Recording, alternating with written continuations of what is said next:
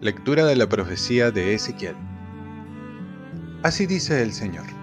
Yo voy a recoger a los israelitas de entre las naciones, a donde habían ido.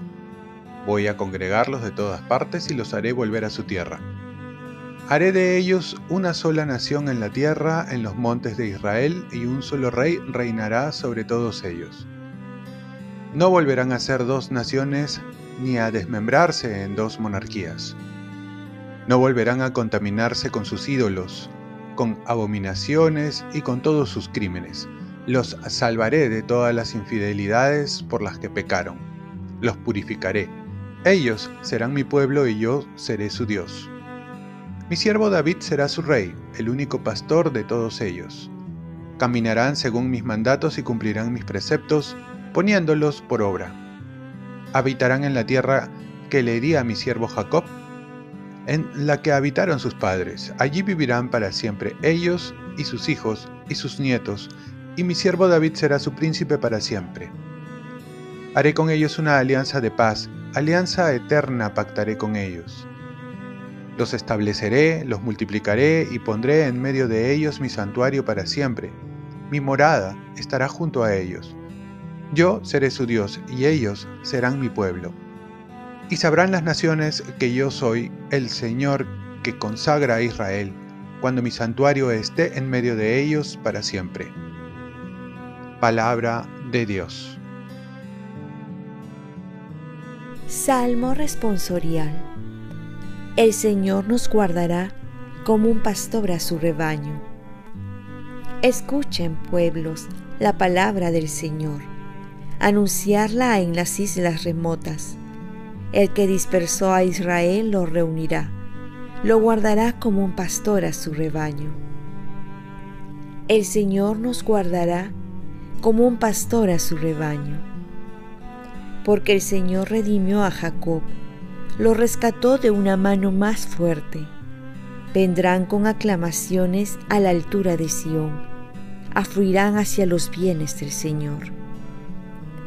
El Señor nos guardará como un pastor a su rebaño.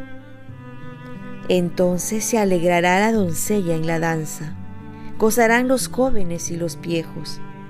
Convertiré su tristeza en gozo, los alegraré y aliviaré sus penas. El Señor nos guardará como un pastor a su rebaño. Lectura del Santo Evangelio según San Juan en aquel tiempo, muchos de los judíos que habían venido a casa de María, al ver lo que había hecho Jesús, creyeron en él. Pero algunos acudieron a los fariseos y les contaron lo que había hecho Jesús. Los sumos sacerdotes y los fariseos convocaron el Sanedrín y dijeron, ¿Qué hacemos? Este hombre hace muchos signos si lo dejamos seguir, todos creerán en él, y vendrán los romanos y destruirán nuestro lugar santo y nuestra nación. Uno de ellos, Caifás, que era sumo sacerdote aquel año, les dijo, Ustedes no comprenden nada, no se dan cuenta que les conviene que solo un hombre muera por el pueblo y que no perezca la nación entera. Esto no lo dijo por propio impulso, sino que, por ser sumo sacerdote aquel año, habló proféticamente, anunciando que Jesús iba a morir por la nación, y no solo por la nación, sino también para reunir a los hijos de Dios dispersos. Y aquel día decidieron darle muerte. Por eso Jesús ya no andaba públicamente con los judíos, sino que se retiró a la región vecina, al desierto, a una ciudad llamada Efraín, y pasaba allí el tiempo con los discípulos.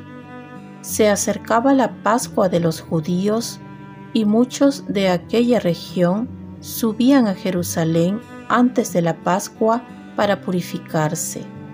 Buscaban a Jesús y estando en el templo se preguntaban, ¿qué les parece? ¿No vendrá a la fiesta? Los sumos sacerdotes y fariseos habían dado órdenes de que si alguno conocía el lugar donde él se encontraba, les avisaran para detenerlo. Palabra del Señor. Paz y bien. ¿Cómo vas a recibir a Jesús en esta Semana Santa? Los sumos sacerdotes y los fariseos convocaron al Sanedrín y se preguntaban, ¿qué hacemos con este hombre? Es la pregunta de fondo, porque temían que su presencia alborotaría al pueblo y luego tendrían problemas con las autoridades romanas. De igual manera nosotros debemos hacernos esta pregunta, ¿qué hacemos con Jesús? ¿Seguimos dándole la espalda? ¿Nos contentamos con seguirlo como lo estamos haciendo? ¿Lo mantenemos al margen de nuestras actividades fuera de la iglesia? Y es que también nosotros tenemos que tomar una decisión. No podemos seguir igual a Jesús. Como dice una frase jesuita, para Jesús más y más y más. Es decir, no podemos contentarnos con el amor que le tenemos, porque si no lo queremos más y más, no lo estamos amando del todo, no lo estamos amando bien. Caifás va a pronunciar una profecía sin que fuese su intención. Conviene que un solo hombre muera por el pueblo y que no perezca la nación entera. Muchas veces Dios también nos habla a través de muchas personas que menos lo pensamos. En este caso, San Juan añade que estaba pronunciando que Jesús iba a morir por la nación para reunir a todos los hijos de Dios. Y a este acontecimiento salvífico nos debemos preparar, ya que estamos a las puertas de la Semana Santa, donde viviremos con Jesús su muerte y resurrección. ¿Cómo estás preparándote para esta Semana Santa que viene? Oremos, Virgen María, ayúdame a amar cada vez más y más a Jesús con la fuerza del Espíritu Santo. Ofrezcamos nuestro día.